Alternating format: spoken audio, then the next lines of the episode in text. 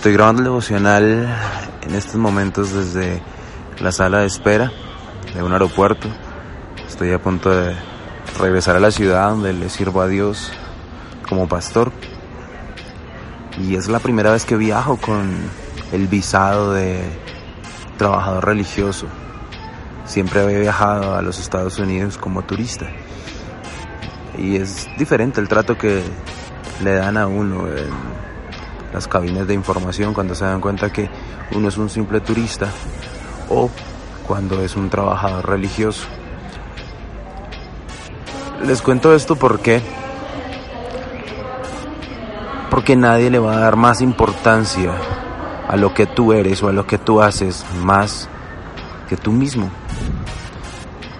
Antes entraba como turista, pero ya era un trabajador religioso, solo que mi visa no lo decía tú eres algo, así la gente no lo diga, así la gente no lo reconozca.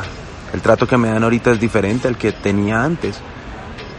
Pero yo no me puedo esperar a que las personas me traten como lo que soy si yo mismo no me doy cuenta lo que soy. Cuando cada persona se reconoce realmente como lo que es y aprende a valorarse, ya las segundas y terceras opiniones pasan a otro plano, ya no deberían importar.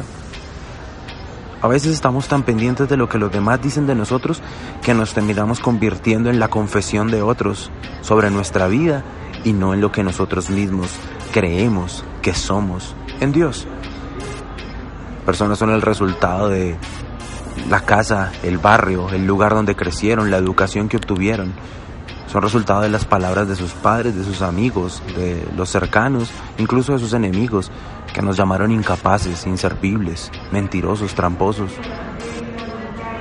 Ahora mi visa y mi pasaporte dicen lo que soy, pero no significa que antes no lo fuera. Antes de que te llamen como tú quieres que te llamen, tú eres el primero que tienes que sentirte, que creerte, que visualizarte y que llamarte a ti mismo lo que sabes que eres. Recuerda, yo tú y todo el mundo debe ser y puede ser lo que Dios dice que es, lo que la Biblia dice que somos. Podemos hacer lo que la Biblia dice que podemos hacer y tenemos lo que la Biblia dice que tenemos. Nada más ni nada menos.